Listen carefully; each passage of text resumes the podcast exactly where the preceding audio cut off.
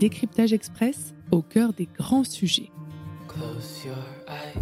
En moins de 15 minutes, je vous livre mon expertise complète et vous fournis toutes les informations clés à savoir ou à transmettre.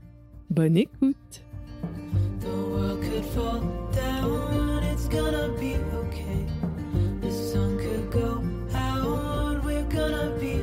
Il faut bien que je me lance pour prendre la parole sur ce sujet.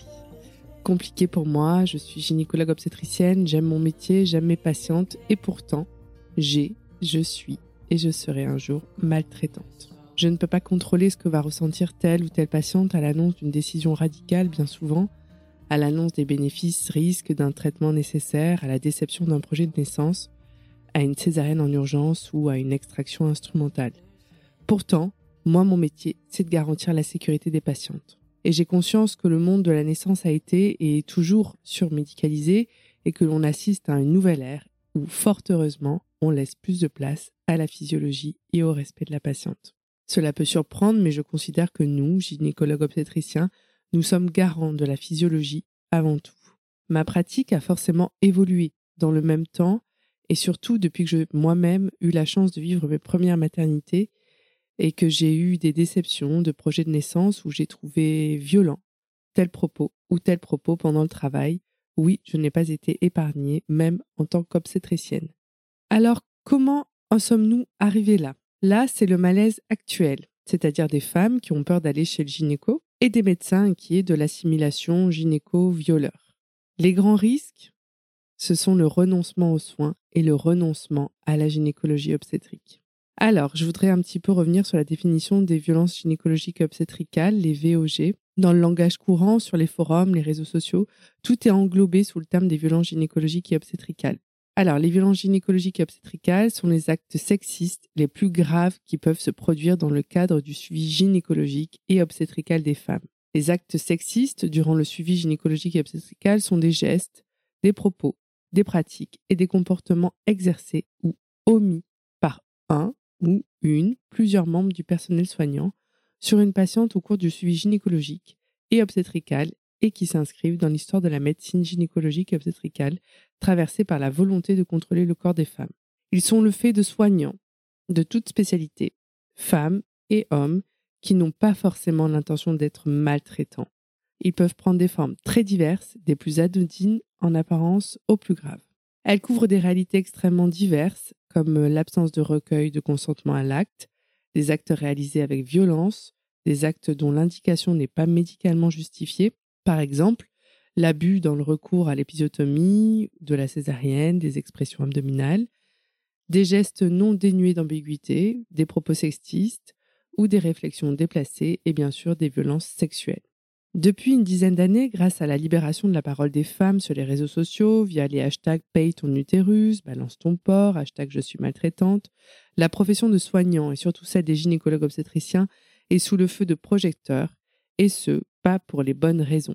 Le terme violence gynécologique et obstétricale, les VOG font partie de notre quotidien et ce, grâce à vous, aux femmes, à nos patientes. Le fossé s'est creusé entre la profession et nos patientes et nous n'avons certainement pas pris les bonnes décisions au bon moment. Alors, de remise en question des pratiques, de ma propre façon d'exercer, mon questionnement sur ces violences, j'en suis arrivée là à vouloir renouer le dialogue là où tout a commencé, ici sur les réseaux sociaux. Dans mon cabinet et même ici euh, sur les réseaux sociaux, euh, via vos commentaires et vos messages privés, je reçois de plus en plus de victimes, de patientes ayant eu un mauvais vécu, de mauvaises expériences et je les remercie de leur confiance. Je pense à toutes celles qui n'arrivent pas à passer le cap de consulter et je les invite vraiment à se manifester auprès des soignants pour avancer et renouer avec leur santé. Et il y a un collectif qui fait un travail admirable. Alors je vous l'épelle, c'est le collectif CIAN, C-I-A-N-E, qui peut aider les couples dans les démarches sur leur site ou par mail. Je vous donne le mail, c'est collectif.cian.net.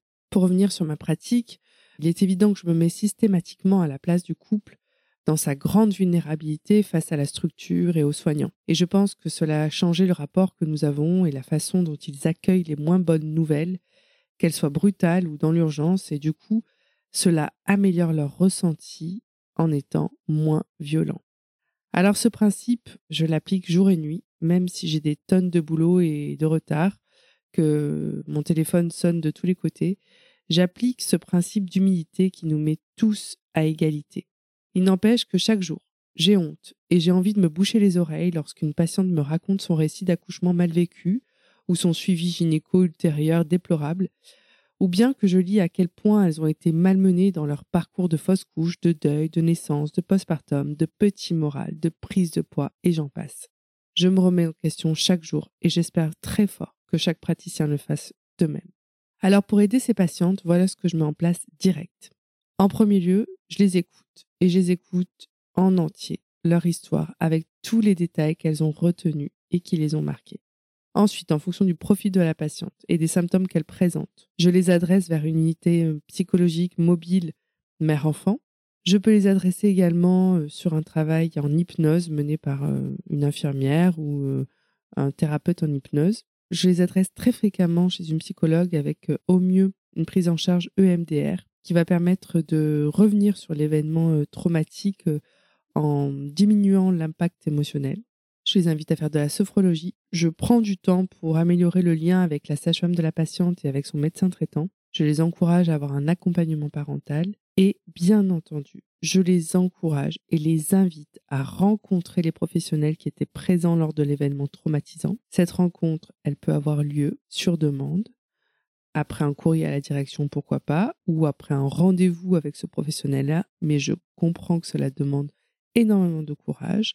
C'est pour ça que la première étape pourrait être tout simplement écrire un courrier, une lettre destinée aux professionnels avec qui euh, l'événement euh, est en cause, en étant très factuel, en notant et en disant voilà quelle était la situation, quel a été le propos qui m'a choqué, quel a été le geste qui m'a fait mal, et en étant toujours très factuel pour que le professionnel puisse comprendre euh, la question. Voilà, je vous ai fait un petit aparté sur euh, ces violences gynécologiques et obstétricales parce que de plus en plus, elles marquent le parcours de suivi des femmes, elles marquent leur santé. On ne peut pas laisser euh, faire et on ne peut pas continuer ainsi. Donc n'hésitez pas à partager cet épisode euh, autour de vous, à le faire écouter à votre professionnel qui soit bienveillant ou bien à le poster au professionnel. Vous avez vraiment la, la rage, n'hésitez pas, j'assumerai. En tout cas, en partageant votre parcours de guérison en commentaire euh, sous le post euh, sur Instagram, je pense que vous pouvez euh, en inciter bien plus d'une à avancer aussi sur son chemin de la guérison. Je vous remercie pour votre écoute et puis je vous dis à très vite. Merci de nous avoir écoutés. Si cet épisode vous a plu, n'hésitez pas à laisser 5 étoiles ou un petit commentaire sur Apple Podcast. Si vous aussi vous souhaitez me raconter votre histoire, n'hésitez pas à m'envoyer un message sur Instagram. À très vite.